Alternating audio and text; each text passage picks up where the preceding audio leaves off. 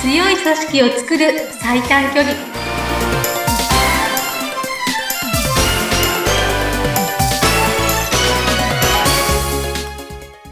強い組織を作る最短距離組織力アップコンサルタントの中山智子です今日もどうぞよろしくお願いしますインタビューを務めさせていただきますズッピーこと逗子秀次ですよろしくお願いいたしますお願いしますはいえー、中山さん私と中山さんはねあのズームでこう向かい合ってあのお話をして、放送をしてるんですけれどもはい、はいでなんかあのとても清潔感ありますね中山さんすごくねあー嬉しい褒め言葉をありがとうございます いやいやいや本当に、えーあの今日お伺いしたいのが、まあ、事前に中山さんに、まあ、こういったテーマで進めてみませんっていう題材をいただいてるんですけども、はい中山さんからいただいたテーマがコミュニケーション手段の優位性についてっていう回にしようと、はいい、うことなんですけども、これ具体的に中山さんどういうことなんでしょう、まず。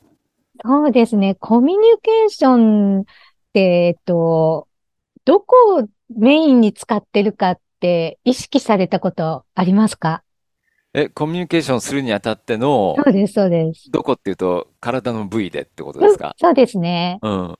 まあ、まず最初は言葉でしょうから、口ですよね。そうですね。今、音声をお聞きの方はもう、私たちの映像はないので、はい。ね、口、言葉ですよね。まあ、そうですよねそれも大きなものです。その他に、あとは、やっぱ、目は口ほどにものを言うっていうぐらいだかうらん、目も入るんでしょそううね、ですね。きっと目。ね。あの、はい普段はこう、皆さんね、実際にお会いしてっていうことが多いと思うので、その目からの情報っていうのもあります。目ですね、まずね。はい。次が目。はい他にどんなことを思い浮かびますかあとは、そうだな、ジェスチャーとか、動き。うん。うん。動きとかね。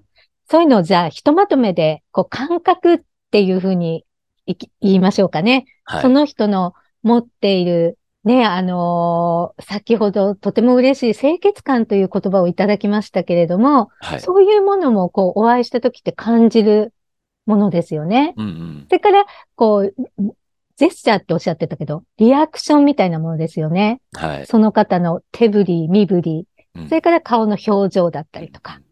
あと声のトーンとか、そういうすべてのことを含めた、こう感覚的なもの。はい。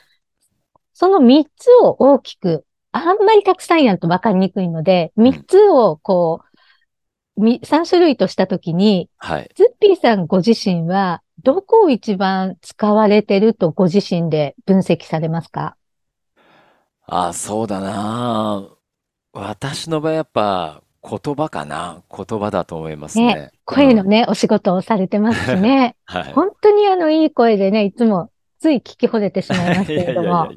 ありがとうございます。はい。はい。言葉ね、あの、えっと、言葉っていうのは、こう、言葉を発したとき、どこでキャッチしますかまあ直接的には耳ですよね。耳。そうですね。はい。言葉と耳の人っていうのは、そこがすごくセットになってるわけですね。言葉を大切に、言葉に優位性がある人は、耳というものをものすごくよく使う人うんうん。なんですね。はい。うんその他に、先ほどおっしゃってた、目は口ほどに戻り、目の人ですよね。うんじゃあ、目の人っていうのは、目を使って、はい。何をよく見てると思いますか、目を使って、うん、まあ、相手の表情を見てるんじゃないですか。うんうんそうそうう。ん表情とかそういうものを含めて、こう、態度っていうんですかね。うんうんあと、姿勢はい。まあ、姿勢っていうのは、この背筋が伸びてるとかそういうこともあるけれども、うん何かに取り組む姿勢っていうのも、こう、目でね、キャッチできるものだと思うんですよね。はい。そういうものをすごく見てる。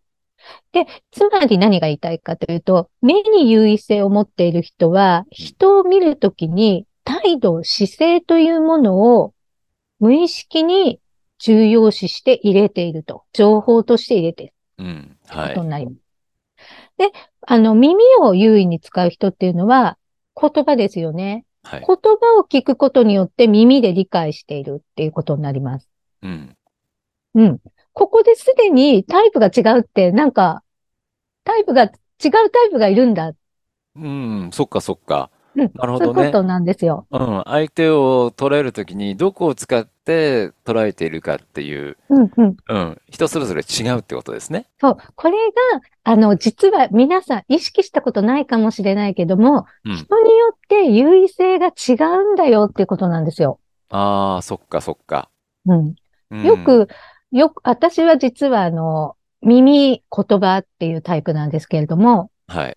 意外とね、こう、目もちろんついてるし、 見開いてるから、視界にはこう、いろんなものが入っているんだけども、うん目からの情報キャッチ力が弱いってことを感じることが時々あります。ほう。どういう時かっていうと、あ、はい今すれ違ったの誰々さんだよねってこう、隣にいる人が言った時に、うんえー、気づかなかったっていうことなんですよね。はい。これがだから、1回や2回じゃなくて、たくさん起こってるのよ、私の人生の中で。ああ、そうなんですね。うん。うんうんなので、やっぱり私はだから、優位性としては目ではないんだなって感じることありますし、はい。あとね、びっくりしたことが、あの、中山さん今こういうふうに感じてる、感じてたよね。こういうふうに思ったでしょって言われた時がある。うで、ん私、言葉に出して言ってないのに、はい。なぜ分かったのかすごいびっくりしたわけですよ。はい。どうしてわかったのうん本当にそうだけどって言ったら、その答えがね、うん。見てればわかるよって言われたんです。ああ、なるほどね。うん。で、これはだから、目が優位の人にとっては、そんなに私が驚いたほど驚く話じゃないのかもしれないわけですよ。なるほどね。うん。相手は見て、ね、そこは鋭いところだからすぐ感づいたんってことですよね。うん、そうそう。だから、目の優位の人同士の会話だったら、そうだよねって、見てればわかるよねってなるかもしれないわけですよ。はいはいはい。うんでも、私は耳が優位なのでうん、びっくりしたんですよ。うん見てればわかるって、どういうことってこの人すごくないって思ってたんで。 はい。でもこれを勉強したときに、うん。あ人によってそういうね、優位性があるんだっていうことを知って、うん。すごくだから腑に落ちたわけですよ。はい。うんうん。で、それと同時に、その優位性によって、すれ違いっていうものが起こっていくんだっていうことにも同時に気づいていくわけですね。そうか、そうか。なるほど。うん、特に、まあ今、目、口、耳という3つが上がってますけども、うん、ああと感覚のね、タイプがありましたね。と感覚か。ううんん、感覚。うん。うんどこを強くするべきだよっていうわけではないんですかあの、い、いろんな段階があって、それは、えっと、ご自分のね、優位性を知ったときに、はいあ、そこがちょっと自分にとってはウィークポイントなんだっていう場合に、意識していくっていう意味でね、うん。強くなったらそれはもちろんいいと思うんですけど、はい。実はこれってね、逆転するところまではまずいかないです。うーん。もうね。あの、決まってるんですよ。はい。あの、もう耳優位の人が目優位になることはない。ない。ないです。ない断んだ言します。はなので、うんその、えっ、と、強くしていきたいと思う方は頑張ればいいんだけど、うんその手前の状態っていうのは、 うん。まずその優位性っていうものがあるんだってことを分かるってことなんですよ。はい。人によって違うんだってことを認識する。うんうん。そして、だとしたら自分はどこが優位なんだかっていうことを考えてみたり分析したり分かるってことです。まあ、私どものその分析をえしてしまえばすぐ分かるんですけれども、おーで分析で自分を知るなんですよ。うん。うん。その次は、だから自分と違う人がいるんだってことを理解をするってことなんです。まずそこが第一歩なんですねそう。そうう。そうんそうです。うん。でも、あの、今日の最初の話に戻ると、そういう優位性が存在するっていうことも、意識してない人が大半なんじゃないかなって思うんですよね。うん、確かに。もう、あの、全くこれまで意識したことなかったです。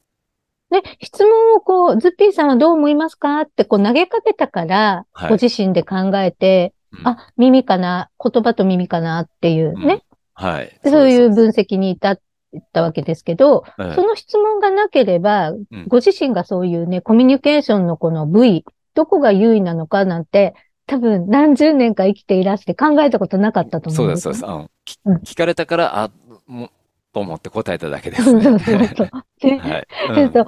で、ズッピーさん勘がよくいらっしゃるから、あの、こう、V って言って目とか耳とかね、すぐはいパパパッと出たけど、単単純にこう、コミュニケーションの、あの、ツールってどこ使われてますかなんて質問したら、え、ど、どどういうことってなっちゃう人もいっぱいいると思うんですよね。うん。どこ使ってるって、それはいろんなとこ使ってるよね、みたいに漠然となっちゃったりね。はい。だからそういうふうにその、優位性があるってことや、どこを使ってるんだって意識ってみんなあんまりないわけですよ。うん。うんまずそういうふうに、その意識して自分を見てみる。